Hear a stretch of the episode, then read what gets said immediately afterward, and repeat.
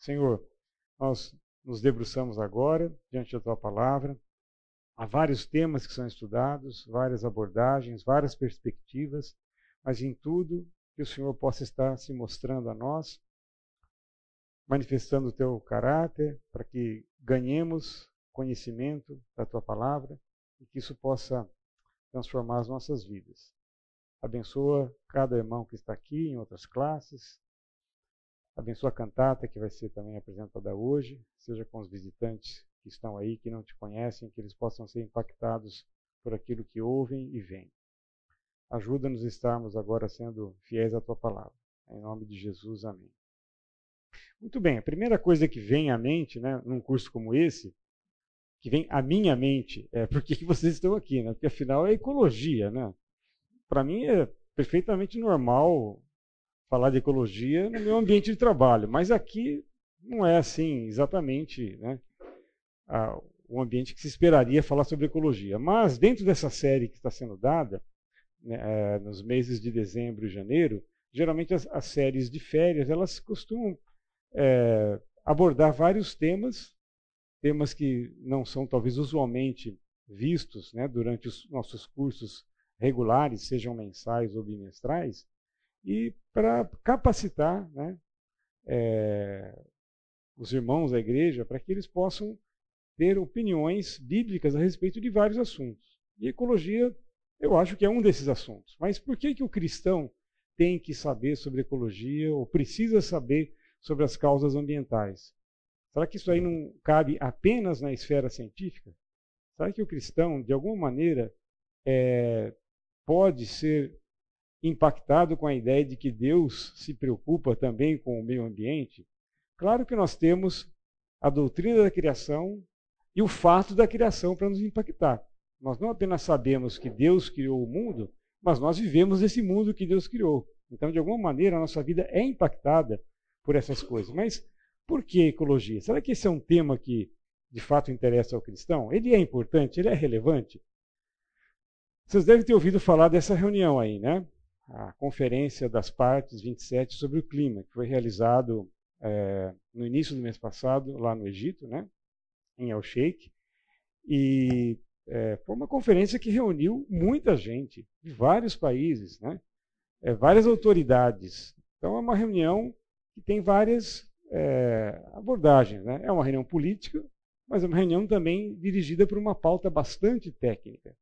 Então a ideia é que os técnicos apresentem dados convincentes que convençam os políticos dos diferentes países, os governantes, a tomarem ações que possam mitigar uh, os impactos uh, das variações climáticas. Então, uh, eu só estou mostrando aqui esse esse logo aí da, da, da COP27, mas vocês entrarem na internet, vocês vão achar um monte de, de ministros e técnicos, e até presidentes né, foram nessas reuniões. Então, o mundo está preocupado com essa questão ambiental. É, e nós? O Brasil esteve representado lá também. Então, nós não podemos nos furtar a, pelo menos, pensar e tentar resolver parte das questões que afligem a humanidade na área ambiental, na área climática. ESG. Alguém sabe o que é ESG? É uma sigla. O que quer dizer isso no inglês? Environment, Social and Governance. Né? Então, a responsabilidade ambiental, a responsabilidade social e uma governança bem estabelecida. Esse é um conceito que está é, mexendo, está sacudindo a, a, o mundo corporativo. Hoje, aqueles que não se alinharem com os princípios ESG podem perder uma fatia importante do mercado. Então, não sei se tem empresários aqui, mas todo empresário é, tem um pouco de medo dessa sigla, porque é, adequar a sua empresa à filosofia ESG vai exigir um certo gasto de dinheiro. Né? É preciso mudar vai mexer no bolso, mas primeiro tem que mexer na cabeça da pessoa. O fato é que hoje há uma pressão internacional muito grande para que a filosofia ESG, os conceitos né, de ESG estejam presentes nas instituições corporativas, no mundo corporativo. Então, é, o mundo está se mexendo. E nós, como cristãos, sejamos cientistas, sejamos empresários, vamos ser impactados por essas coisas, por essas ideias. Algumas das questões ambientais que de fato são relevantes hoje, e muitas delas nós já sabemos ou pelo noticiário ou pela nossa própria pele ou pulmão. Né? Problemas ligados à poluição da terra, do ar, da água, mudanças climáticas, o crescimento demográfico, né, que a gente sente. Ah, desculpa, não, é, não, são as pessoas que aumentam, são só os carros, eu esqueci disso. Os carros é que estão aumentando, a população não. Exaustão de recursos naturais, produção de resíduos, né, reciclagem de lixo, produção de alimentos saudáveis, geração de energia limpa, né, que não cause impactos, que não emita gases de efeito estufa, a perda da biodiversidade, desmatamento, diminuição da camada de ozônio e por aí vai. Então, são notícias que a gente sabe que é, é, são endereçadas pela mídia, né, com diversas a, abordagens, e é, a gente está no meio desse mundo, né, com todos esses problemas aí. Mas, de um modo geral, por que, que os cristãos brasileiros, eu poderia também expandir isso para o resto do mundo, por que, que cristãos geralmente se desinteressam pelas questão, questões ambientais? Eu digo geralmente porque há, questões, é, há cristãos muito é, é, imersos nessa, nesse problema né? e são militantes. Tem cristãos que militam na causa ambiental. Né? Eu não conheço ninguém aqui da nossa igreja, mas uma procura rápida na internet vai mostrar para a gente várias instituições é, de orientação cristã que estão preocupadas em oferecer soluções é, é, espirituais para esse problema da, da ambiental. Mas algumas razões. Primeiro, há muitas igrejas que é, adotam uma linha de escatológica bastante radical. E diante dessa iminente volta de Cristo, para que me preocupar com o meio ambiente? Não faz sentido. Afinal, Jesus vai voltar logo, né? é o que todos nós esperamos, mas isso pode levar a uma certa é, letargia, né? uma falta de ação em relação às questões que dizem respeito ao planeta em que nós vivemos. Isso é apenas das, uh, um dos sintomas de uma escatologia radical. Isso pode ser estendido ao campo social, ao campo, a várias questões. Né? Cristão simplesmente Jesus voltar, então não vou fazer nada. Vou esperar de braços cruzados ou então com as mãos postas, orando. E isso cria um, uma atitude que não é saudável para a igreja nem para o próprio evangelho. Mas também cristãos podem ignorar o mandato cultural. Nós vamos tratar daqui a pouco o que é esse mandato. Então, seja por ignorância ou por saber e negligenciar, cristãos podem também ficar alheios a essa questão. Também é notória a associação que a ecologia às vezes tem com o espiritualismo ou aquelas coisas mais ligadas né, ao esoterismo. E é óbvio que a gente tem que se afastar dessas, uh, dessas manifestações, mas, de novo, é o problema. Às vezes, uma coisa boa pode ser jogada no lixo junto com outras coisas ruins. É a famosa história do jogar, como é que é? Jogar o bebê, né? Junto com a água do banho. Não é bem assim. A gente tem que ter um, um filtro na cabeça e no coração para poder distinguir essas coisas. Mas, de fato, é uma realidade. Há muitos movimentos ecológicos que estão, e ambientalistas, que estão ligados a essa questão mais espiritualista, de esoterismo e assim por diante. Mas também a ecologia pode estar associada com a teologia liberal, com uma filosofia humanista, ou com diferentes vertentes políticas, né, com diferentes matizes políticas. Isso também é um fato.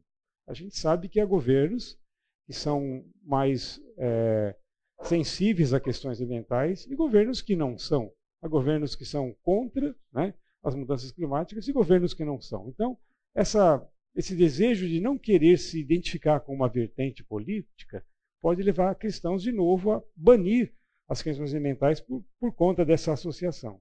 E também, ecologia, no fundo, é uma questão científica e não moral. Então é muito mais, talvez, difícil né, convencer cristãos a se identificar com uma causa.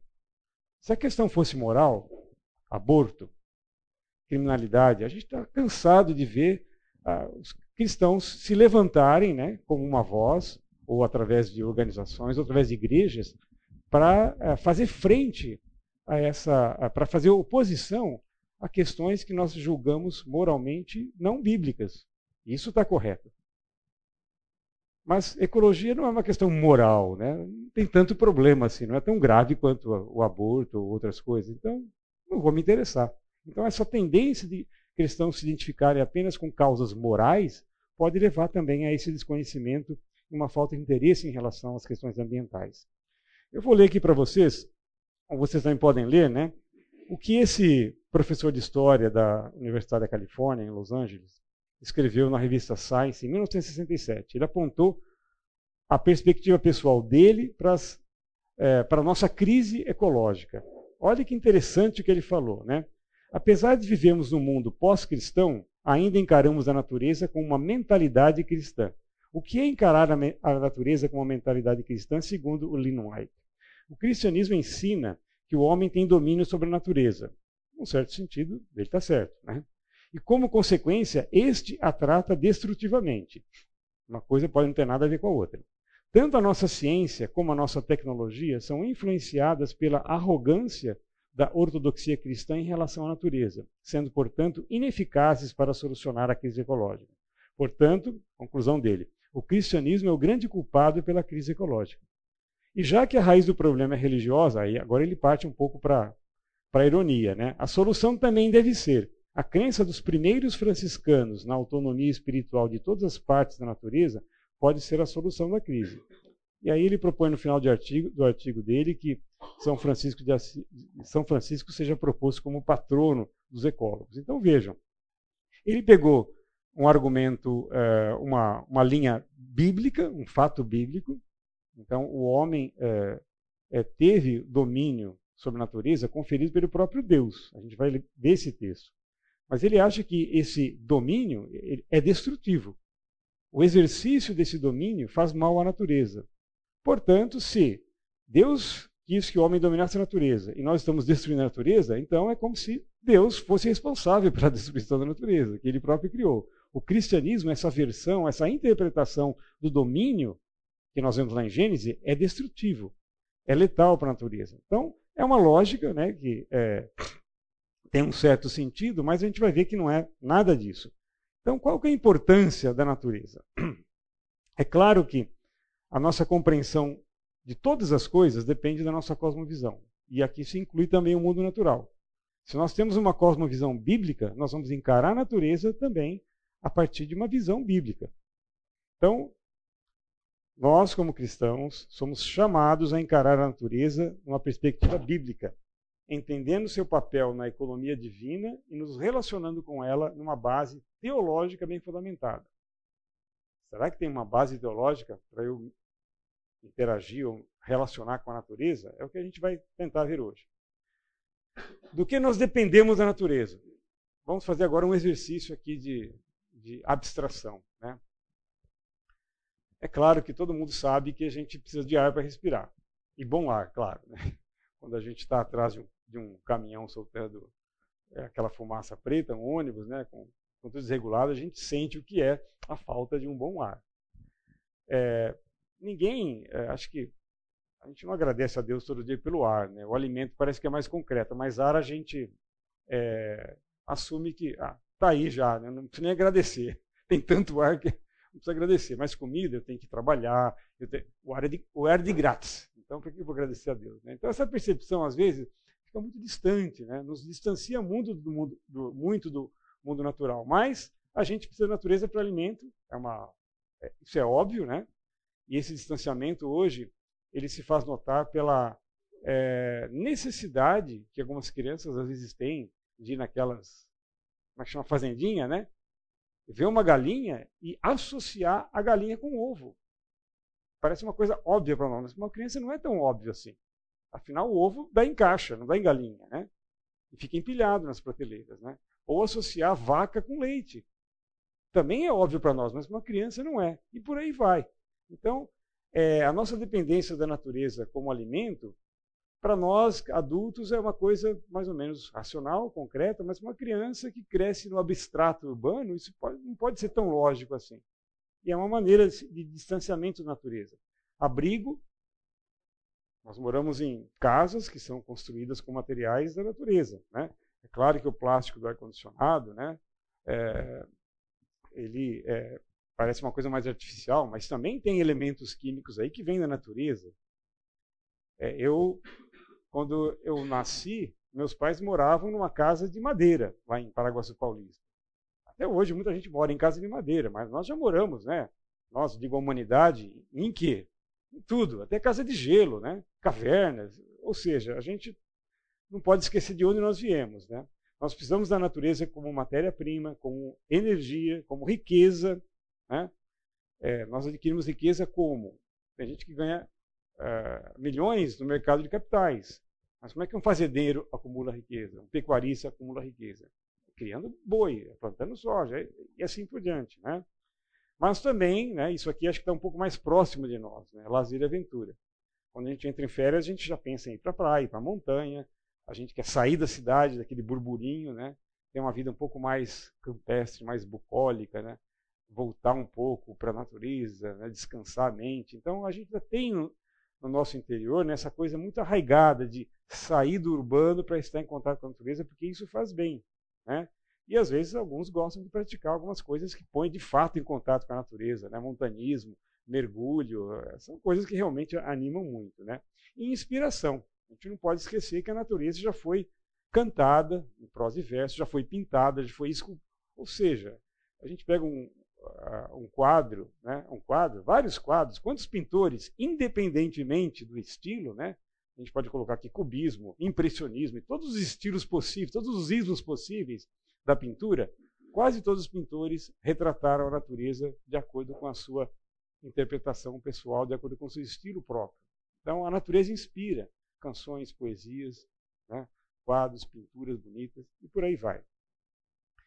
Mas e daí? E ecologia? A gente está vendo algumas imagens aqui que nos lembram um pouco de ecologia, né? É, incêndios, desmatamentos. Aqui no Brasil, infelizmente, a gente tem tido passado por momentos difíceis durante o período mais seco do ano, porque a gente está vendo é, muito ambiente simplesmente reduzido a cinzas, né? E isso tem impacto sobre muitas coisas, né? o turismo, os animais, pró as próprias plantações, né? e há casos em que é, incêndios florestais matam gente. A gente já pôde ver o testemunho de é, incêndios florestais que saíram do controle na Califórnia, em Portugal. Então, não é uma questão só de matar bichinho, sabe, de queimar o verde. As pessoas podem morrer por conta de incêndio, né? Ou a poluição é, numa cidade como, por exemplo, São Paulo. Né? Então, quando a gente está chegando da Anhanguera da Bandeirantes, a gente vê, às vezes, dependendo da época do ano, né, quando tem inversão térmica, aquela, aquela manta né, cinza, marrom em cima da cidade. Problemas ligados à, à reciclagem de material que a gente não usa mais, pneus, é, ou então materiais que são é, incorporam produtos que são reciclados. Mas o termo ecológico, ele vende também, né? ele dá dinheiro. Por exemplo, o que é um filtro ecológico? Isso aqui é um filtro, né? Purifique ecológico tal. O que tem de ecológico num filtro? Não sei. Né? Ele tem que ser bem feito. Mas ser bem feito não é sinônimo de ecológico. Para mim, ecológico é outra coisa. Né? Ou então, uma pousada ecológica. Será que uma pousada no meio do mato, por si só, é uma pousada ecológica? Também não sei. Ou então uma lavagem de carro extra dry, ecológica. Lavagem ecologicamente correta. Por quê? Porque não, não gasta muita água, porque não usa produtos que agridem o ambiente, sei lá. Mas, enfim, a palavra ecologia vende, né? Isso aqui é uma imagem, todo mundo sabe que é fake isso, né? É uma montagem, mas eu acho bonitinho, então eu coloquei aí. Né? Esse cara aqui, o Ernst Haeckel, né, um filósofo, é, cientista, é, artista alemão, né, que viveu no século XIX e um pouco do século XX, foi ele quem cunhou o termo ecologia, que todo mundo sabe, né, vem do, do grego oikos, né, e logos, casa, estudo, e trata do é o estudo da relação dos organismos com o ambiente. Então, uma, uma definição mais moderna e mais abrangente seria essa que eu coloquei aqui embaixo. Né? É o estudo científico dos processos que influenciam a distribuição e abundância dos organismos, as interações entre os organismos e a transformação e fluxo de matéria e energia. Essa simples frase né, é responsável por milhões de trabalhos científicos sobre o planeta em cada uma dessas áreas aí. Distribuição abundância de organismos, interação entre organismos, transformação de fluxo, matéria e energia. Eu coloquei em cores diferentes para destacar as, talvez as grandes áreas da ecologia. E dentro dessas áreas tem subáreas, sub-subáreas, sub-sub-sub-áreas e por aí vai. A coisa não tem fim. Tanto que nós já estudamos em relação ao planeta. Mas vamos pensar em algumas visões da natureza. Tem a visão materialista. A natureza apenas existe. E existe para quê? Para servir os nossos interesses. A gente conhece pessoas que pensam assim? A natureza está aí para servir, para eu aproveitar dela o máximo que eu puder. Geralmente, para essas pessoas, desculpe, o mundo físico ele é tanto eterno, e aqui não tem nada a ver com, com Deus, né? a matéria é eterna. Tem muito agnóstico né, que pensa assim: o mundo está aí, sempre existiu, sempre vai existir. Portanto, ele é incriado.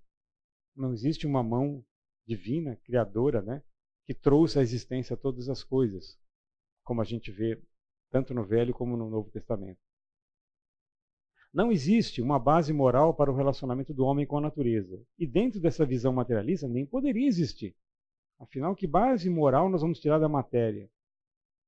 A matéria não é nenhuma determinante das leis morais. Qual é a conclusão prática né, de uma visão materialista da natureza? Ela é vista apenas como necessária à sobrevivência humana. Então, ela está aí para nos servir e eu vou usar da melhor maneira possível, né? às vezes nem tanto, mas eu vou usá-la para suprir as minhas necessidades de sobrevivência.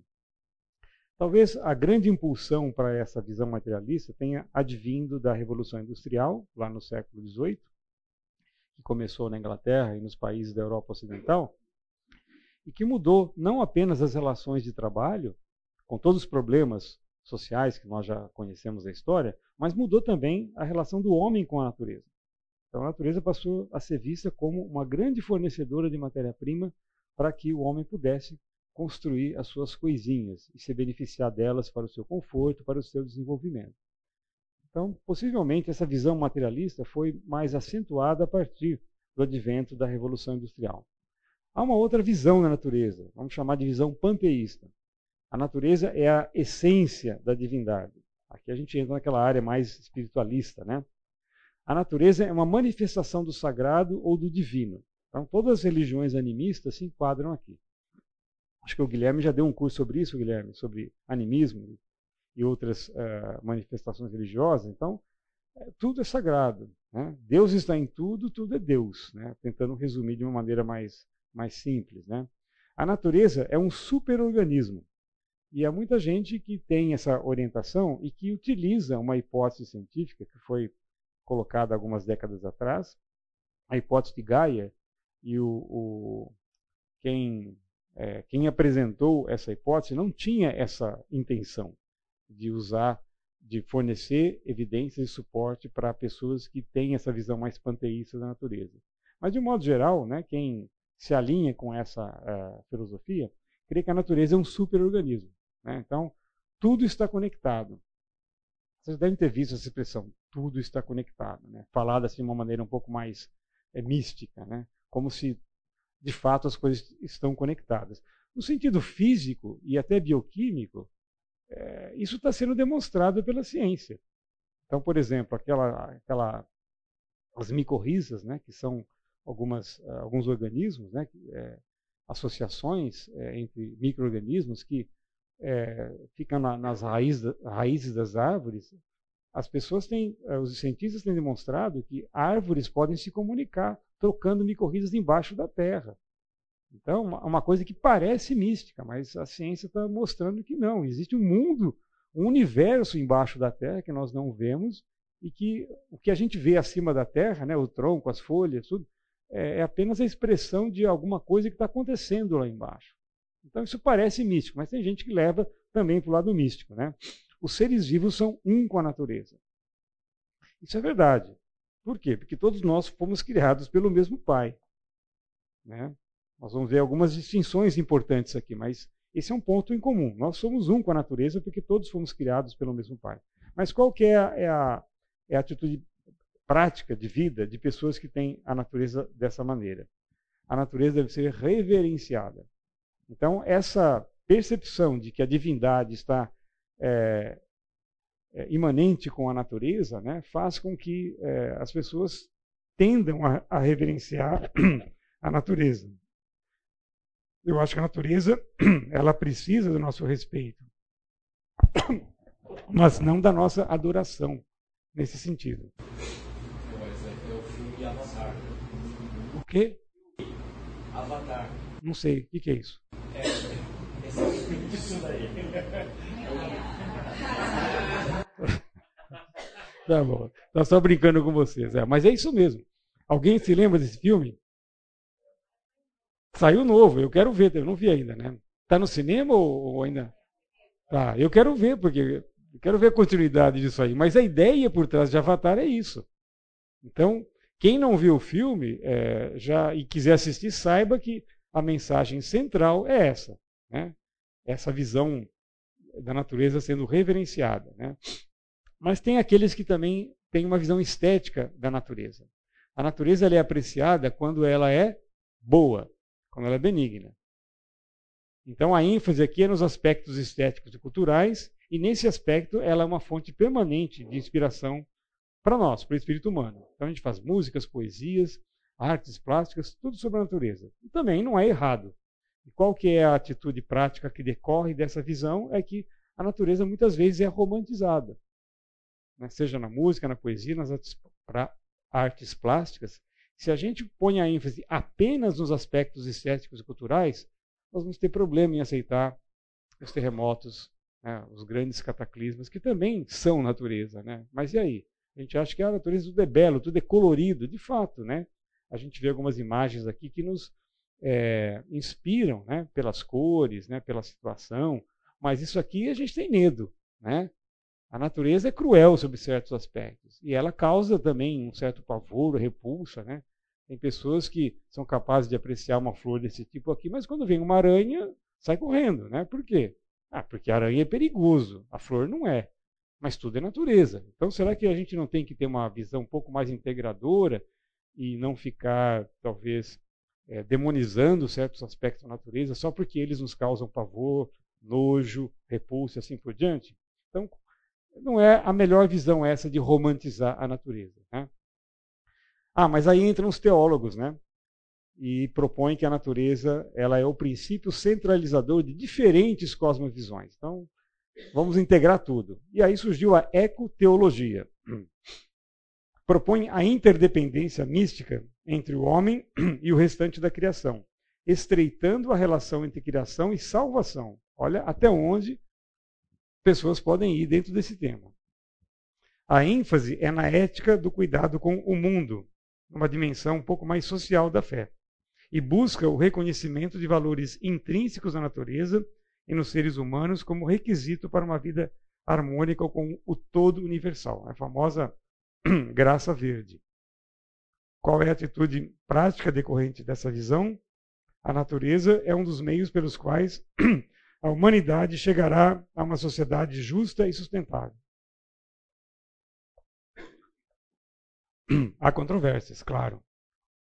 Embora eu, eu, eu entenda né, as boas intenções que estão escondidas por trás dessa visão pós-moderna da natureza, é, a gente está simplificando demais a graça de Deus apenas ao aspecto ambiental. E não é só isso. Né? Embora a natureza também vá ser um dia redimida, né, como a gente vê lá em Romanos, mas uh, essa visão centralizadora pode talvez tirar o foco de um cristão das coisas que realmente importam e super enfatizar a importância da natureza. Acho que nós temos que ter uma visão mais equilibrada. O fato é que tem gente que mergulha de cabeça nisso e tem obras fantásticas, né? como Ecoteologia, a Bíblia Verde, né? É, eu tinha uma Bíblia que era colorida a capa, não era verde, mas. Enfim. É, Esverdeando Paulo. Esse é um livro que eu queria ler, eu não tive oportunidade. Mas esverdeando Paulo. Então, deve ter pego a teologia de Paulo e mostrado como que ela apoia né, a ecologia. Ou então, servindo Deus, servindo o planeta. Uma chamada cristã para a ação. A Bíblia Ecologia, Ecologia Hermenêutica, olha aí, Guilherme, vários exemplos, sugestões de cursos aí, para a gente poder dar algum dia na igreja aí. Mas vamos falar um pouco da visão cristã da natureza, que é a que nos interessa. A natureza tem valor porque Deus a criou. Esse é o valor máximo da natureza. Independente de tudo que ela representa para nós e de tudo que nós dependemos dela, ainda assim ela tem valor porque Deus a criou. Então, nós não te, temos que olhar para ela apenas com a nossa visão utilitarista, né? Ah, ela me serve, é, ou a natureza tem que ser reverenciada. Né? Não, Deus a criou. Isso muda todas as coisas para nós. O homem é separado da natureza por possuir a imagem de Deus.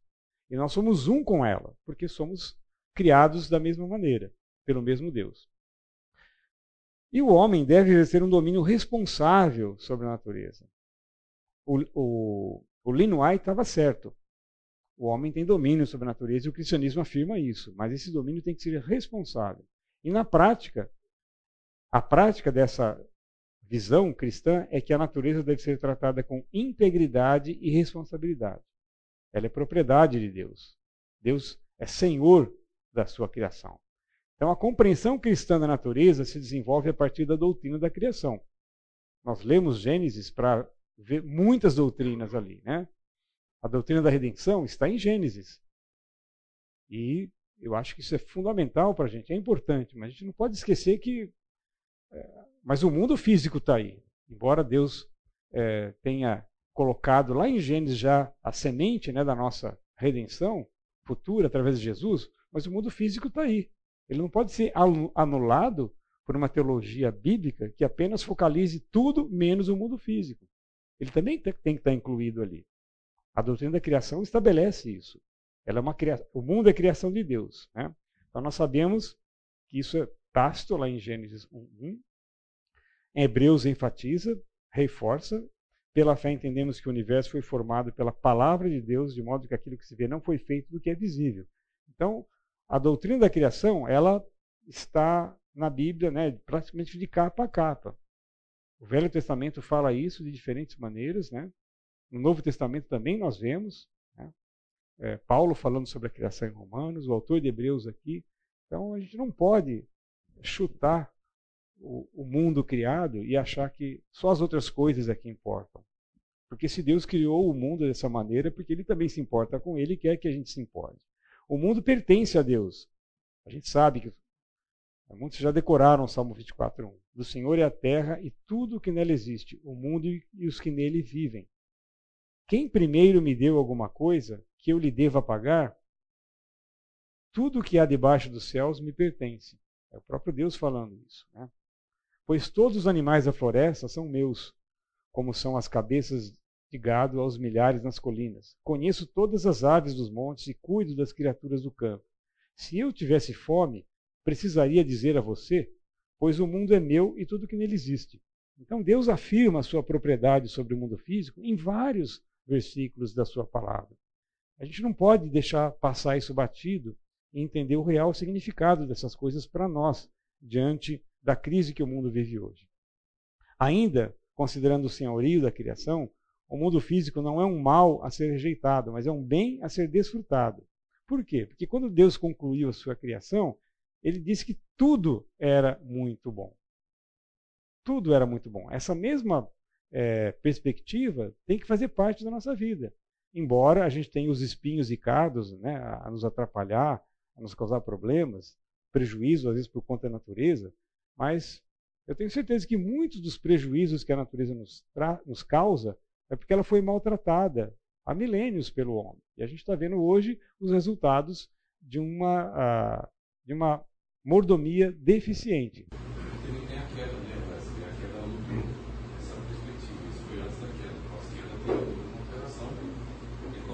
Exato, nós perdemos a nossa, o nosso relacionamento com Deus, com o semelhante e com o próprio mundo físico.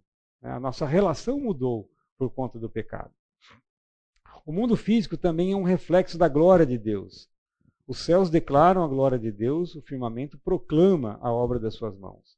Pois desde a criação do mundo, os atributos invisíveis de Deus, seu eterno poder, sua natureza divina, têm sido vistos claramente, sendo compreendidos por meio das coisas criadas, de forma que tais homens são indesculpáveis. O apóstolo Paulo está usando isso aqui como um argumento para um outro objetivo que ele tem em mente, mas ele parte da onde? Ele parte do mundo criado como expressão visível da glória de Deus. E assim como uh, os ímpios não podem uh, dizer que, não sei, nunca vi, ninguém me falou, nunca assisti uma aula sobre isso na igreja. Não, todos são indesculpáveis diante das coisas criadas. A presença e o caráter de Deus se manifestam no mundo físico. Mas se a gente não olha para o mundo físico, a gente não consegue enxergar isso. Né? O mundo físico é sustentado e funciona pela ação de Deus, o Filho é o resplendor da glória de Deus e a expressão exata do seu ser, sustentando todas as coisas por sua palavra poderosa. É ele quem sustenta a natureza. Embora a gente tenha problemas às vezes com ela, mas Deus não está alheio ao que ele criou e à maneira como esse mundo funciona hoje. Ele é a imagem do Deus invisível, diz Paulo lá em Colossenses, o primogênito de toda a criação, pois nele foram criadas todas as coisas nos céus na terra, visíveis e as invisíveis, sejam tronos ou soberanias, poderes ou autoridades. Todas as coisas foram criadas por ele e para ele. Ele antes de todas as coisas e nele tudo subsiste. Então Cristo centraliza né, o poder né, como imagem de Deus invisível em todas as coisas. Foi para ele que todas as coisas foram criadas e elas se sustentam também através dele. Então existe né, é por trás do mundo físico muito mais do que bichos, plantas, ar, pedra, petróleo, coisas que, que nós usamos para o nosso bem-estar. O mundo físico tem uma mensagem a declarar por si só. E essa mensagem precisa ser resgatada por nós cristãos. E Deus está ativo também em toda a sua criação. Ele é transcendente à sua criação. Deus criou todas as coisas, mas uma árvore não é Deus, embora ela seja criação de Deus. Deus é imanente à sua criação, mas também não, não, é, sem ser parte dela. Eu posso cortar uma árvore sem problemas, né? achando que estou é, machucando Deus. Não, não vou machucar. Eu não devo cortar uma árvore por outros motivos, mas não que Deus esteja nela e aí estou causando uma afronta, um sacrilégio. Não é por aí. Em sua mão está a vida de cada criatura e o fôlego de toda a humanidade. Nós vamos lá em Jó. Ele não é servido por mãos de homens, como se necessitasse de algo, porque ele mesmo dá a todos a vida, o fôlego e as demais coisas. E aí Paulo cita então um, um, um poeta, né, que o antecedeu. Pois nele vivemos, nos movemos e existimos, como disseram alguns dos poetas de vocês. Também somos descendência dele. Então, é, tanto no Velho Testamento como no Novo Testamento, em argumentos é, para fortalecer a, a, a, a supremacia de Deus sobre o homem, para invocar que Deus é o Senhor da criação e também o Senhor do homem, que providenciou uma redenção para o homem, em, todo, em diversas situações nós vamos ver o argumento sendo usado por Paulo, ou por profetas, ou por outros personagens bíblicos, a partir do mundo físico. Então nós tem, temos que ter também essa familiaridade com o mundo físico para poder entender essas coisas. O que, se passou na cabeça de Paulo? Né?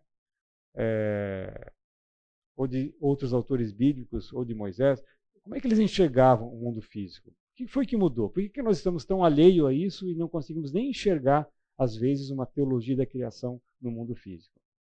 Vou só terminar essa parte aqui. O mundo animal e vegetal encontra-se debaixo de uma aliança com Deus. Então, lá em Gênesis, depois do dilúvio, né, quando apareceu o arco-íris, o que, que Deus falou?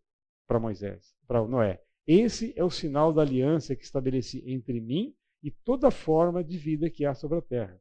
Então, nós, o mundo físico está sob uma aliança. Deus fez uma aliança que não foi revogada. Não foi revogada. Não importa que o símbolo do arco-íris tenha sido apropriado por outros grupos. Ele ainda é o símbolo da aliança que Deus tem com, com, a, com a natureza. E aí, depois do intervalo, nós vamos voltar então a ver o mandato cultural.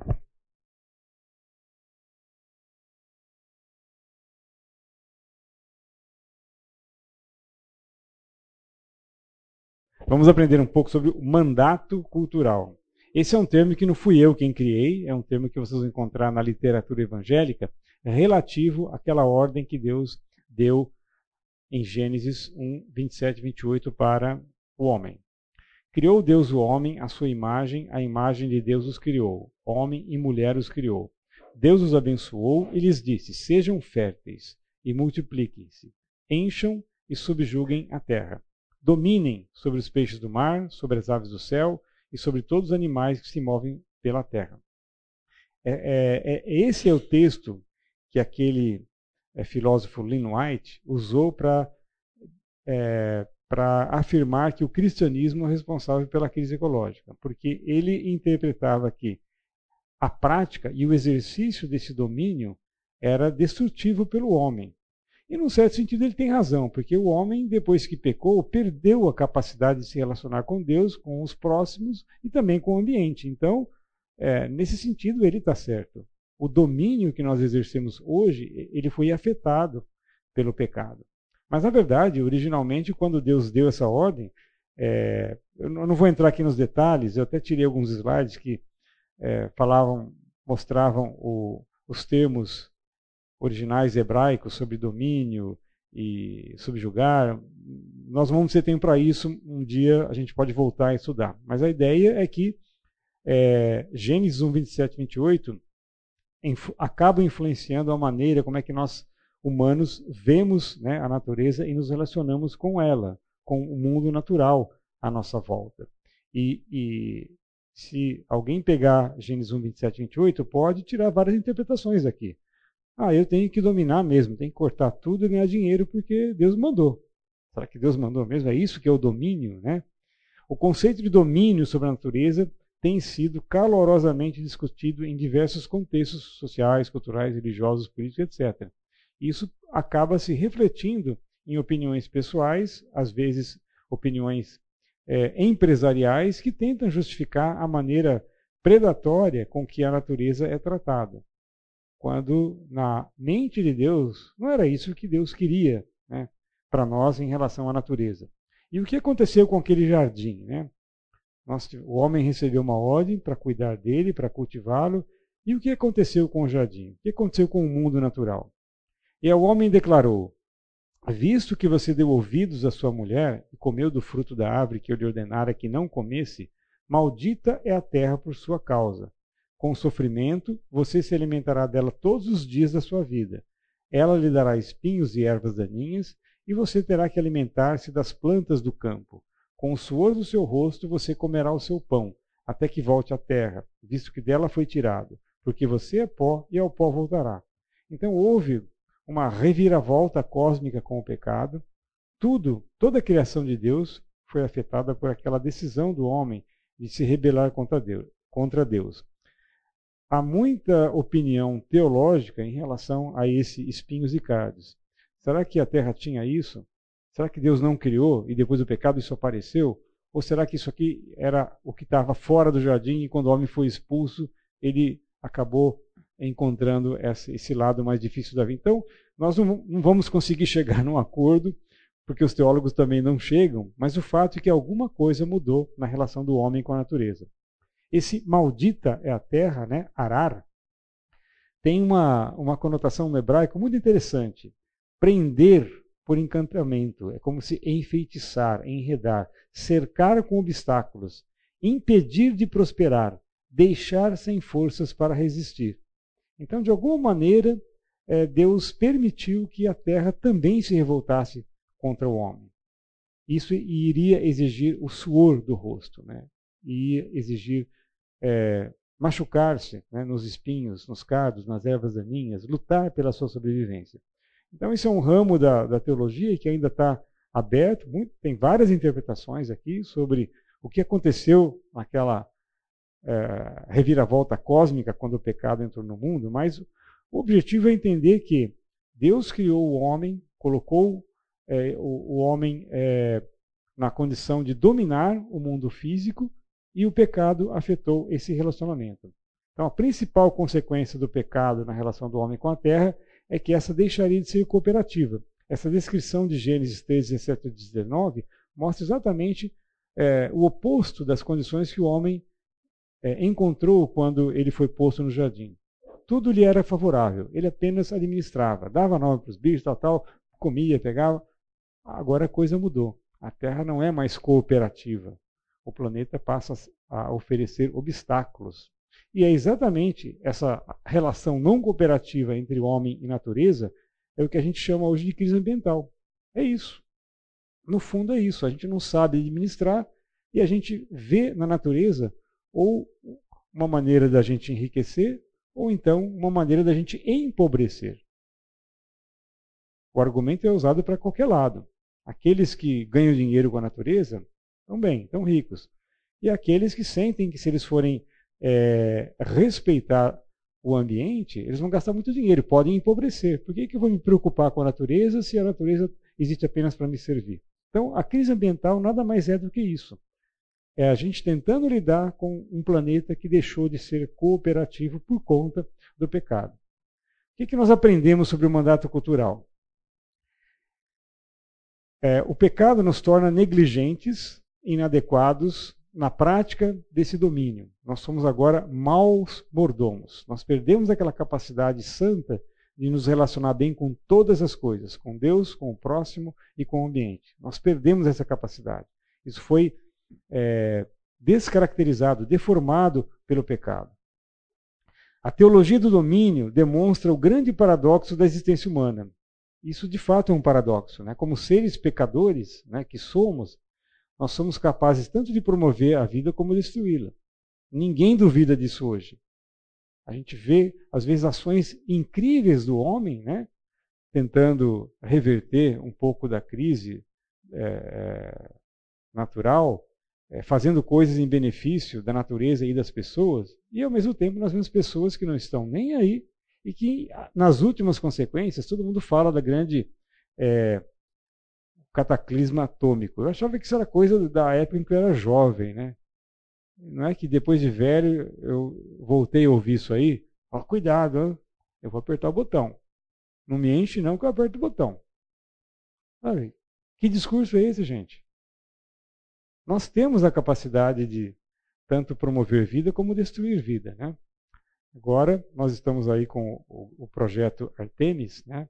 Que pretende mandar é, criar meios de subsistência na, na, Lua, fazer lá uma base, né, para de lá alcançar, Mar, alcançar Marte, eu tenho certeza, vai ser assim a grande viagem turística de alguns anos aí para frente. Todo mundo vai querer ir para a Lua, passar um, um, dia, um, dois dias e voltar, sabe? Vai virar turismo isso. Não é nada difícil, aí é só uma questão de, de alguém desembolsar alguns dólares aí que isso vai acontecer.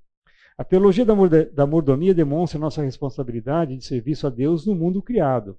Mordomo existe para servir e cuidar dos bens do, do proprietário, daquele que de, de fato é dono. E praticando a teologia do domínio e da mordomia, nós também podemos conformar nosso estilo de vida às necessidades da criação, da qual a nossa sobrevivência depende.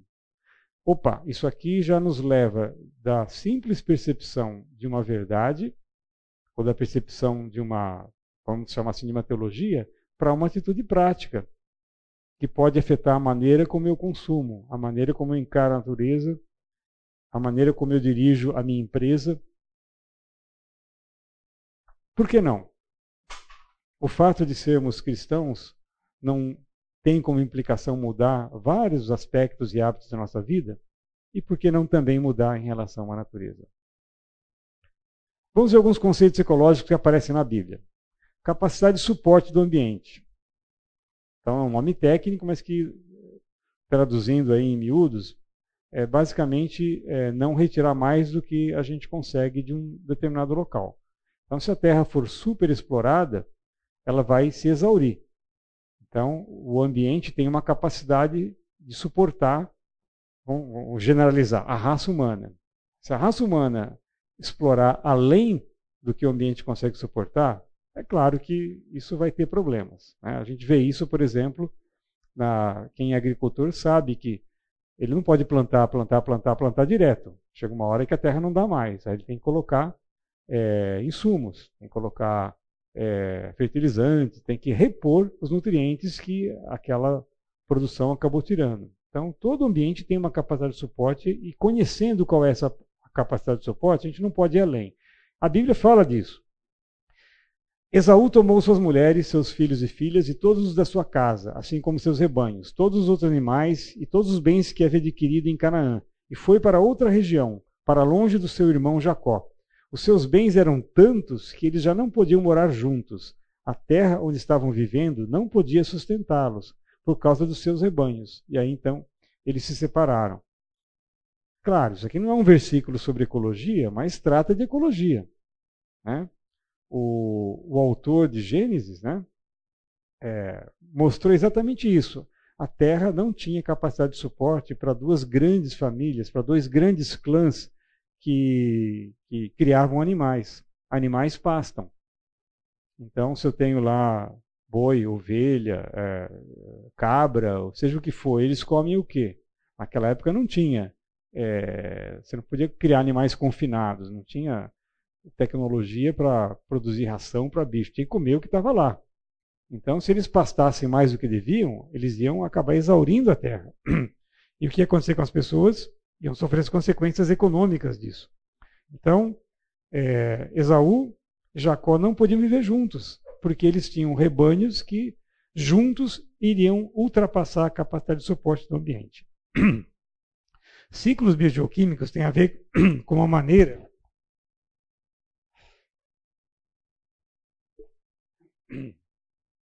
ciclos biogeoquímicos tem a ver com a, a, com a maneira como a matéria é reciclada na natureza. Então todo mundo sabe. Caiu uma árvore, o, tronco apodrece, né? vários bichos e fungos vão é, transformando aquilo em partículas cada vez menores, e por último, as moléculas, os átomos acabam entrando novamente nas raízes pelas plantas. E isso cria um ciclo né, de, de matéria na natureza. A Bíblia fala disso. Então disse o Senhor a Moisés no Monte Sinai: Diga o seguinte aos israelitas: Quando vocês entrarem na terra que lhes dou, a própria terra guardará um sábado para o Senhor. Durante seis anos semeiem as suas lavouras, aparem as suas vinhas e façam a colheita de suas plantações. Mas no sétimo ano a terra terá um sábado de descanso, um sábado dedicado ao Senhor. Não semeiem as suas lavouras, nem aparem as suas vias, não colham o que crescer por si, nem colham as uvas das suas vinhas, que não serão podadas. A terra terá um ano de descanso. Então, numa época em que não havia fertilizante, esse período de descanso era importante para que os nutrientes pudessem ser reincorporados ao solo e a produção não se esgotar. Então, naquele ambiente, naquela sociedade, né, dentro da economia divina, seis anos eram bons para isso. Mas o sétimo ano tinha que permitir que a terra descansasse e que toda, o, todo o ciclo de matéria pudesse ser refeito para que nos anos seguintes a produção pudesse ser é, rentável para o povo de Israel. De novo, é um princípio ecológico que Deus está usando. O que, que o povo sabia de ecologia? Zero. Zero. Eles eram o quê? Escravos que fugiram do Egito. Né? E estavam sendo levados né, para uma terra que é, eles eh, se baseavam nas promessas de Deus. Mas quem eram eles? Eram escravos. Faziam 400 anos que eles ficaram no Egito. Lá eles só trabalhavam. Eles não participavam da, da corte, não eram educados como Moisés foi em toda a ciência dos egípcios. E os egípcios tinham noção disso porque eles plantavam no Nilo, eles sabiam quais é, o, o que a terra precisava para ser fértil. Agora, escravo não tinha direito a esse conhecimento. Então era um povo completamente ignorante cientificamente que Deus estava levando no deserto. Então Deus tinha que fornecer isso na forma de leis, né? E essas leis serviam tanto para proteger o povo como para proteger o ambiente. Deus sabia que aquilo era importante. E isso é apenas um exemplo, mas tem outras leis também, é, leis sanitárias que Deus promulgou para proteger o povo das doenças que eles poderiam pegar. Então lembre-se, é um bando de escravos, né, sem cultura, sem conhecimento, né, apenas é, é, o que eles traziam da bagagem cultural dos seus pais, dos seus antepassados, mas que não entendia nada de cultivo e, e Deus tinha que intervir. Né? Também equilíbrio entre as populações de presas e predadores. A gente sabe que é, os ambientes naturais têm os predadores, têm as presas, e ambos dependem um do outro. Se os predadores comessem todas as presas, o que ia acontecer com eles? Iam acabar, iam se extinguir porque não tem comida. Né? Se as presas não tivessem predadores, elas iam. É, as populações iriam explodir, explodir porque ninguém é, tinha para predar, e o que ia acontecer? Elas também iam se dar mal. As doenças iam aumentar, os recursos iam acabar, e aí a falta de recursos ia acabar fazendo com que a população voltasse novamente ao controle. Então, né, a natureza tem esse equilíbrio entre os predadores e as presas. Onde é que isso aparece na Bíblia? Lá em Êxodo. Causarei pânico, Deus falando, entre os heveus, os cananeus e os hititas para expulsá-los diante de vocês. Não os expulsarei num só ano, pois a terra se tornaria desolada e os animais selvagens se multiplicariam, ameaçando vocês. Eu os expulsarei aos poucos, até que vocês sejam numerosos o suficiente para tomarem posse da terra. No caso aqui, as presas eram os hebreus. E Deus estava prevendo que, olha, a, a Palestina está habitada por várias nações. Essas nações, de alguma maneira, por conta dos seus rebanhos e das suas culturas, é, exercem um controle sobre os animais selvagens. Se eu eliminar esses povos de uma vez, como diz Deus, num só ano, essas uh, essas nações vão deixar de exercer controle sobre os animais selvagens. E aí eles vão crescer mais e vão ameaçar o povo de Deus. Olha como Deus entende de ecologia, né? Deus sabia que não, não, não posso desequilibrar o ambiente, eu tenho que manter um certo equilíbrio sobre os predadores, senão o meu povo vai ser presa de leões e outras feras. É por isso que Deus fala isso. Também em Deuteronômio isso é repetido o Senhor, o seu Deus, expulsará aos poucos essas nações de diante de vocês. Vocês não deverão eliminá-las de uma só vez, senão os animais selvagens se multiplicarão ameaçando-os. É exatamente isso. O princípio ecológico envolvido aqui é o de equilíbrio entre populações de presas e predadores. Muito bem, vamos pensar então em termos agora de, de ética. Né? É... Existe uma ética cristã em relação ao meio ambiente? O meio ambiente é motivo de preocupação ética? Será que o cristão deve procurar desenvolver uma ética em relação ao meio ambiente? E se isso é, é necessário, então é desejável né, que essa ética seja apoiada sobre uma cosmovisão bíblica. Então, nós já vimos que existe uma farta literatura sobre o meio ambiente, desde a esfera puramente científica até um lado mais esotérico, né, mais espiritualista. E aí, o que, que nós temos que ler, aprender para tomar uma atitude? Ou basta só ler a Bíblia, ler Gênesis, ah, Deus criou e pronto. Será que só isso basta em relação ao ambiente? Se a gente parte de uma cosmovisão humanista, nós vamos ter uma ética ambiental humanista. Mas se a gente aborda a natureza a partir de uma cosmovisão bíblica, como um Deus criador um Deus que é Senhor, proprietário dessa criação, e que eu sou o mordomo para cuidar disso tudo, então a nossa ética ambiental será cristã. Vamos ver a ética ambiental revelada no Antigo Testamento. O Antigo Testamento fornece alguns princípios gerais de como deve ser a nossa responsabilidade para com o ambiente. É, como eu falei anteriormente, né, a falta de conhecimento científico sobre o meio ambiente foi é, suprida pela revelação divina. Deixa a terra descansar. Não expulsa os povos todos de uma vez. Deus não quis entrar em detalhes e falar, olha, eu estou fazendo isso porque senão é, aquele conceito ecológico. Não, Deus não quis dar detalhes. Ele promulgou a lei, né? E cumpram isso aí que vocês vão se dar bem e a terra também vai se dar bem. Então, na, a, na providência de Deus, essas revelações dadas na forma de leis eram para o bem tanto do povo como do ambiente. A lei da boa administração é um princípio bíblico geral que acompanha todos os aspectos da mordomia humana né?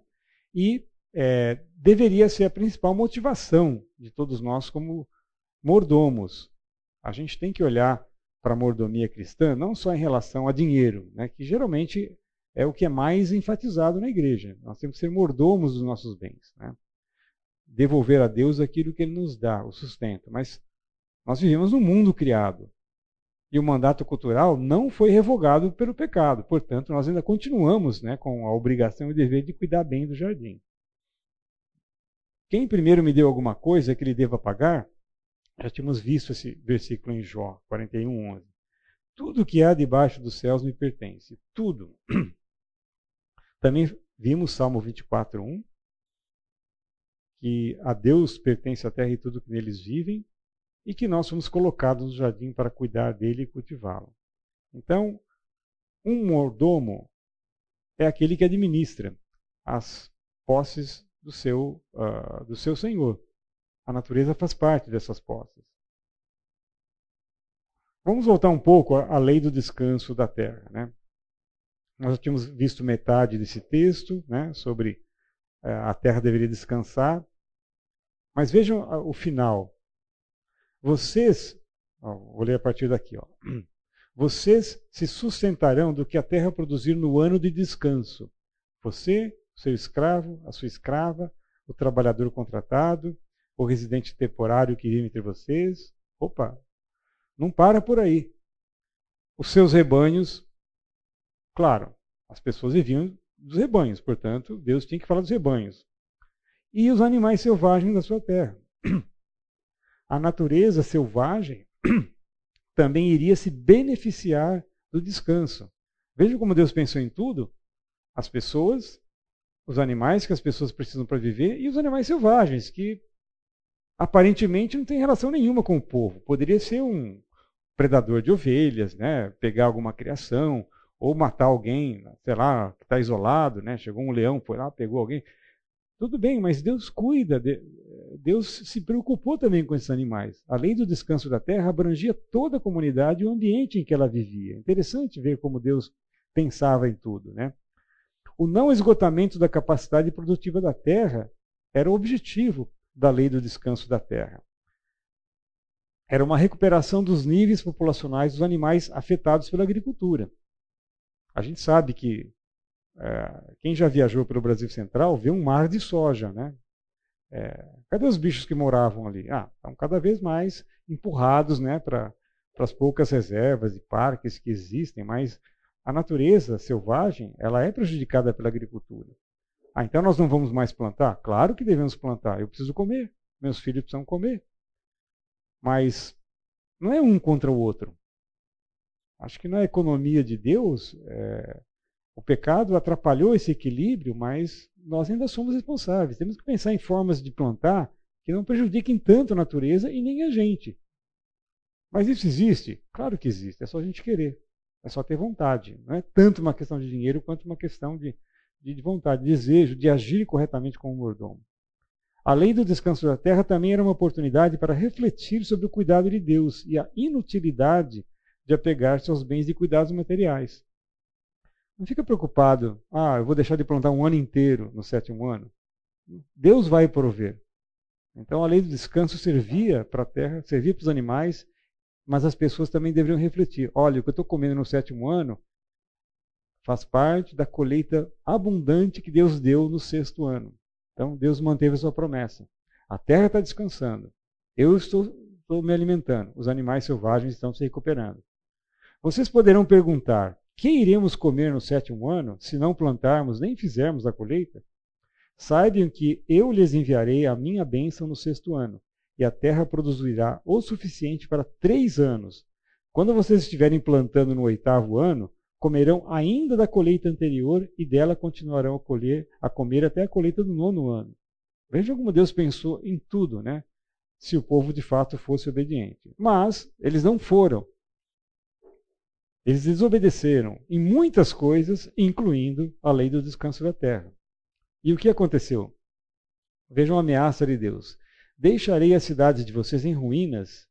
Isso é, é essa, essa maldição não é porque eles não cumpriram o descanso da terra, mas por coisas mais importantes também. Eles caíram na idolatria, eles abandonaram o Senhor e aí abandonaram também as leis que Deus havia dado em relação ao ambiente e não terei prazer no aroma das suas ofertas. Desolarei a terra a ponto de ficarem perplexos os seus inimigos que vierem ocupá-la. Espalharei vocês entre as nações e desembanharei a espada contra vocês. Sua terra ficará desolada e as suas cidades em ruínas. Então a terra desfrutará os seus anos sabáticos enquanto estiver desolada e enquanto vocês estiverem na terra dos seus inimigos. E a terra descansará e desfrutará os seus sábados. Enquanto estiver desolada, a terra terá o descanso sabático que não teve quando vocês habitaram. Então, a, a maldição com que Deus advertiu o povo incluía esse cuidado ambiental. Vocês falharam nessa lei específica que eu dei a vocês. A terra então agora vai descansar. Vocês vão embora. Vou chutar vocês daqui. E agora a terra vai poder descansar, porque eu tirei vocês daqui. Então vejam como, como Deus levava a sério essa questão ambiental. Não era uma coisa simples assim. Mas o fato deles terem sido infiéis a Deus e terem deixado de cumprir tantas leis, inclusive estas, Deus é irônico aqui. Tá bom, vocês não quiseram dar o descanso para a terra, eu vou dar. Vocês vão embora, vocês vão ser expulsos para outras nações e a terra agora vai se deleitar com a ausência de vocês. E vai ter tudo aquilo em dobro, vai ter em juros, né, o que você, ela não teve com vocês aqui. A lei da colheita prevenia a tendência gananciosa no uso da terra. Interessante, vejam bem esse, esse texto. Quando fizerem a colheita da sua terra, não colham até as extremidades da sua lavoura, nem ajuntem as espigas caídas da sua colheita. Não passem duas vezes pela sua vinha, nem apanhem as uvas que tiverem caído. Deixem-nas para o necessitado e para o estrangeiro. Eu sou o Senhor, o Deus de vocês. A ideia é: não colham tudo até o limite da lavoura. Deixa um pouco a franja da lavoura, deixa para o necessitado. Já havia pobres naquela época. Caiu uma espiga, não abaixa para colher, deixa lá. Seja magnânimo, né? Não seja ganancioso e colher tudo que você pode. Qual seria um equivalente na nossa agricultura moderna de colher até as extremidades da lavoura? Claro, hoje praticamente toda lavoura é mecanizada. Algumas coisas se colhem à mão ainda. Né? Mas o que seria é, o equivalente a essa atitude gananciosa de querer pegar tudo para si? ter o máximo de lucro possível. Olha aqui. Não, não poderia muito bem ser isso aqui? Plantar até, até a margem do rio. Tem leis que protegem os rios. Dependendo do corpo d'água, são 30 metros, mas essa distância pode ser maior se o corpo d'água for, for maior. Isso é lei, gente. E um agricultor ganancioso planta até chegar ali na beira do rio. Ele retirou a mata, o que vai acontecer? a água pode ir desbarrancando e ele vai perdendo a lavoura. Isso é ganância. Olha aqui, os pés de milho na beira desse, desse buraco que foi erodido pela força d'água. Era para ter mata aqui, mas não tem. Por quê? Porque a ganância humana fez com que eles desrespeitassem as leis, né? tanto do país como do ambiente, e aí acabou ficando. Olha aqui, a, é, hoje tem, tem rio secando porque a mata ciliar foi retirada. Né? A erosão tem comido vários rios. A gente passa às vezes na estrada, olha um rio, não tem nada, a margem está pelada. Deveria ter uma mata ali para preservar as condições é, originais e não é, é, prejudicar uh, o regime hídrico, né? evitar a erosão do solo e tudo mais. Tem leis para isso. Então, esse colher até a extremidade da lavoura poderia ser representado por isso hoje. Vou plantar até onde não dá, né? para que eu possa ter um lucro maior. A lei da preservação dos bosques, ela destacava o valor dos hábitats naturais como fonte de recursos. Deus também sabe que, é, embora Deus não tenha mandado ninguém fazer reservas, né, parques nacionais lá em Israel, mas Deus sabia que o homem dependia da natureza. Então, deveria haver uma atitude equilibrada para que o homem não ficasse sem os recursos que a natureza provê. É, e isso acaba sendo exatamente o conceito de sustentabilidade que a gente tem hoje. Alguém sabe aí resumir o que é o conceito de sustentabilidade? O termo foi criado por uma premier alemã, acho que nos anos 70, 80, mas basicamente é o seguinte: a gente tem que saber usar o ambiente, os recursos que o ambiente tem, da melhor maneira possível, sem comprometer o uso desses recursos pelos nossos filhos, pelos nossos netos. Ou seja, se eu acabar com tudo que eu tenho e me beneficiar, o que, que meu filho vai ter? O que, que o, o filho do meu filho vai ter e assim por diante. Então, sustentabilidade é um uso responsável sem prejudicar o uso daquele recurso pelas gerações futuras. Então, o que eu estou fazendo hoje, eu tenho que saber que pode ter consequências lá na frente. Isso é sustentabilidade e que também está pegando no pé das empresas hoje. Né? O ESG depende disso. Deuteronômio 20, 19 a 20. Quando sitiarem uma cidade por um longo período, lutando contra ela para conquistá-la, não destruam as árvores dessa cidade a golpes de machado, pois vocês poderão comer as suas frutas. Não as derrubem. Por acaso as árvores são gente para que vocês as sitiem? Entretanto, poderão derrubar as árvores que vocês sabem que não são frutíferas, para utilizá-las em obras que ajudem o cerco, até que caia a cidade que está em guerra contra vocês. Então, naquela época, para você é, subir as muralhas de uma cidade, você tem que construir rampas de acesso. Isso envolvia madeira. Né? Então, vamos cortar madeira. Os romanos acabaram com a madeira pra, que tinha em volta de Jerusalém, durante o sítio de Jerusalém. Acabaram. Fizeram um monte de rampas, tudo, e ficaram lá. É, então, era normal na, nas guerras daquela época, né? durante os sítios, né? o invasor cortar as árvores para fazer rampas, construir alguns apetrechos de guerra para tentar vencer as muralhas. E Deus foi muito prático e muito utilitarista. Olha, para que vocês vão cortar tudo? Aí vocês vão ficar sem comida. Então, usa algumas árvores, aquelas que não são tão úteis para vocês com comida, mas preserva as que têm comida. Agora, vamos e venhamos, gente. Deus precisa falar isso aqui? Eles não entendiam isso. Veja como o ser humano é, é, é, tapado em matéria ambiental. Deus tinha que falar isso aqui. Não destrua as árvores, dão comida, gente. Vocês vão comer o que depois? Ah, vamos conquistar a cidade, e aí vão ficar sem comida. Ganhou a guerra, mas vai passar fome. Então, o pecado embota a nossa visão das coisas ambientais, das questões ambientais. Então, que atitudes e posições eu devo ter como cristão em relação a essas questões? Então, como, quais são alguns passos para construir uma ética ambiental cristã? Em primeiro lugar, eu tenho que identificar o tema central da questão. No início da aula, eu passei vários problemas ambientais ali. alguns a gente se identifica mais ou menos, alguns a gente é afetado mais diretamente, né? Tem pessoas que têm problemas, sei lá, de bronquite, em dias mais poluídos, mais secos, com fumaça, sofre muito. Então, uma pessoa como essa está sendo afetada particularmente por uma questão ambiental que pode não ser a mesma da outra pessoa. Enfim, identifique um tema com o qual você se identifica, gosta mais, é mais familiar e assim por diante. Se possível, examine as bases científicas, econômicas e sociais da questão. Por quê? Porque hoje a ecologia não é só uma questão de, de biólogo, de ecólogo, tá? Quando a gente trata das questões ambientais, elas são bastante inclusivas, elas são transversais elas afetam a área social, a área humanitária, a área sanitária e assim por diante. Não é só vamos salvar as baleias, não é só salvar bicho ou planta que é uma questão ambiental. As pessoas dependem disso também. As mudanças climáticas é, promovem né, cenários, estão propondo cenários que vão afetar mais particularmente alguns países mais pobres a gente ainda consegue se virar bem, mas os, tem países que podem ter a sua é, agricultura totalmente comprometida por conta de desertificação e, outras, e outros problemas. Então, examine quem está envolvido com isso, quem isso afeta. Examine o que a Bíblia fala, direta ou indiretamente, sobre isso. Nós vimos aqui vários versículos né, que, que tratam de princípios que o povo de Israel deveria obedecer e que sabe, faziam bem para eles e para o ambiente. Então Deus está envolvido pessoalmente nas questões ambientais e a gente precisa descobrir aonde que isso está na Bíblia. Né? Examine o que pensadores cristãos falam sobre isso.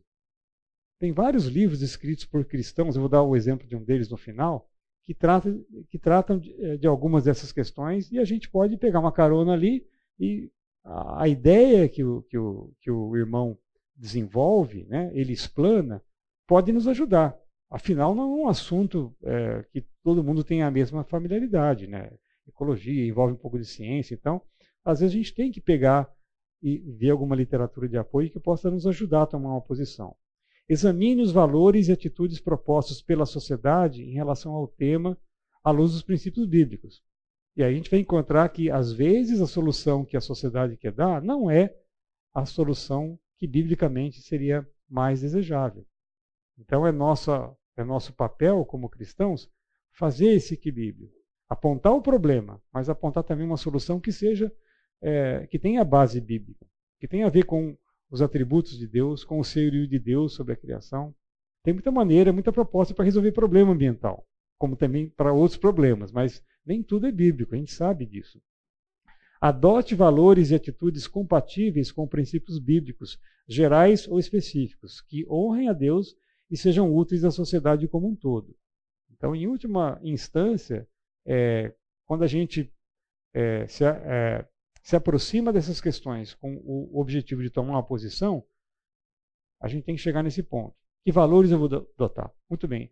Aprendi isso, tal, tal, tal. A Bíblia fala, tal pessoa ali, ali, e agora? O que, que eu faço? Eu vou ler tudo, aprender e aí pôr na gaveta? Não. Tem que partir para a prática. Né? Mas tem também alguns cuidados e precauções. Primeiro, distinguir entre ecologia e ecologismo. Né? Ecologia é aquilo que a gente vê feito em algumas é, universidades, centros de pesquisa. Ecologismo pode ser simplesmente uma bandeira popular, né, é, apoiada em alguma vertente política, sociológica, humanista, que não necessariamente tem ciência por trás disso aí. Então a gente tem que ter muito cuidado. Né? É, antes de você se amarrar em alguma árvore, né, para ela não ser cortada, pense bem o que vocês estão fazendo, para ver se isso é ecologia ou se é só ecologismo. Né? Pondere a conveniência de participar de campanhas ou abraçar certas bandeiras e causas ambientais. Não é errado um cristão é, abraçar uma causa, seja ela qual for, desde que isso seja compatível né, com a, a sua natureza de filho de Deus. Então, nós temos um menu de bastante variado de campanhas e causas que estão por aí chamando e disputando a nossa atenção, a nossa prioridade. Então, examine se de fato é interessante é, é, é, ser militante numa dessas causas. Né? Reconheça a existência de interesses econômicos, filosofias e correntes humanistas que pegam carona na cultura ecológica. Isso existe, não só na cultura ecológica, mas em qualquer lugar. Qualquer iniciativa humana vai estar é, contaminada por esses interesses que podem ser é, frontalmente contra Deus e que abraçam apenas é, questões econômicas, filosofias e correntes humanísticas, políticas e assim por diante. Então, temos que ficar atentos a isso. Identifique formas de agir localmente que sejam consistentes e saudáveis. O que eu posso fazer como pessoa? Ah, eu não vou me envolver nisso porque eu não vou salvar o mundo. Bom, mas a gente não vai salvar o mundo, então para que eu vou evangelizar também? Se eu não vou salvar o mundo. O evangelismo não pode ser pessoal? Não pode começar com o vídeo pessoal? Isso vale para tudo, esse princípio. Eu posso fazer a minha parte e Deus vai abençoar o restante. Esse é o livro que eu queria citar para vocês, John Stott. Ele não trata sobre isso apenas, mas ele tem um capítulo que fala sobre é, essas questões da ética ambiental cristã e como os cristãos devem encarar a natureza. Esse livro não é, pode ser encomendado aqui na, na nossa livraria, tá? Alguns sites para mostrar como cristãos podem estar envolvidos nisso esse John Ray Initiative, né? conectando ambiente, ciência e é, cristianismo. Então tem vários cristãos que estão envolvidos, que estão militando mesmo, né, numa, numa esfera mais institucional. Então você pode abraçar qualquer causa como cristão, mas existem já alguns instrumentos, né, algumas organizações que a, ajudam a canalizar isso. Mas veja bem, qual é a base de fé que eles têm, o que, que eles estão propondo, para a gente não embarcar num barco furado. Né? Esse instituto, na verdade, ele tenta trazer junto é, o conhecimento científico e cristão, o entendimento do ambiente de uma maneira que pode ser é, largamente comunicada, etc. E tal. Então, é, vocês vão achar alguns sites como esses aí. Né? Essa rede também, é, rede ambiental ecológica. É estranho, né? Juntar essas, esses conceitos, né? Evangélico com ecológico, mas enfim, tem gente que está abraçando porque acredita, né? É, é, que ele é um bom mordomo. E pessoas assim acham que podem é, ser melhores mordomos se criarem uma organização do que tentarem fazer uma luta solo, né? Do que como, só como cristãos tentarem dar a sua contribuição. Isso também é válido, a gente vê isso em todas as outras áreas, né? na área educacional, na área humanitária, na área de, de assistência social. Então não é errado um cristão criar uma ONG ou se envolver em alguma que tenha uma base bíblica e que é, tenha como compromisso é, ajudar as pessoas, mas sem esquecer do amor de Deus para com ela. Como as mudanças climáticas afetam os mais vulneráveis? É aquilo que eu falei, alguns países vão sofrer muito mais do que outros as mudanças climáticas. E essa organização está preocupada com isso. Se só os pobres vão sofrer, aí, tanto faz, né? Eu não me encaixo aí, eu não estou nesse país, mas está errado isso, né? Sirva, proteja, restore. Eu não sei falar o nome desse, é uma cidade, Osabo, Osabo Institute. Mas é, é um instituto que começou com uma palavra da vida, né? Que fazia acampamentos de jovens, adolescentes, e aí eles perceberam que dava para explorar essa, esse aspecto, e hoje eles é, congregam cientistas cristãos que trabalham juntos, que fazem ciência juntos, eles não são uma universidade, né? mas eles são uma organização que também faz ciência visando é, é, inspirar e educar o povo para servir, proteger e restaurar a terra de Deus. Então é uma visão cristã. Esse instituto, assim como outros, estão embasados numa ética cristã, numa teologia cristã em relação ao ambiente. Então, isso aqui é apenas um, um apanhado assim para vocês verem. Esse aqui é a Rocha, também é uma organização internacional. É uma família global de organizações de conservação ambiental, né, que trabalham em conjunto em resposta à crise mundial de perda da biodiversidade para levar a cabo projetos de conservação baseados na comunidade. Ou seja, também é uma coisa bem inclusiva que trata não só de ambiente, mas também de pessoas. A Rocha é a família interna internacional de organizações cristãs de conservação. Então tem cristãos metidos também nessa, nessa coisa aqui. Enfim, gente, é, isso aí é, uma, é um exemplo brasileiro que eu não achei muita coisa, mas eu sei que esse instituto atuava, é, Instituto Gênesis 128. Gênesis 128 é um mandato cultural. Você conhece? Está nesse aqui, né, o Éden? Uhum. E tem o, o pessoal que atua no projeto Eden, que está no C2 também. E é um outro exemplo brasileiro. Tá, legal. Então, gente, se vocês tiverem interesse, vão atrás dessas coisas, mas, mas, 1 Tessalonicenses 5,21 serve muito para gente. Né? Ponham à prova todas as coisas e fiquem com o que é bom. Acho que nessa busca de você ter uma posição em relação à, à causa ambiental ou qualquer outra causa né, que que possa chamar nossa atenção como cristão, vamos manter o foco né, em cima daquilo que de fato é bom. E para isso a palavra de Deus é, é insubstituível. Ok?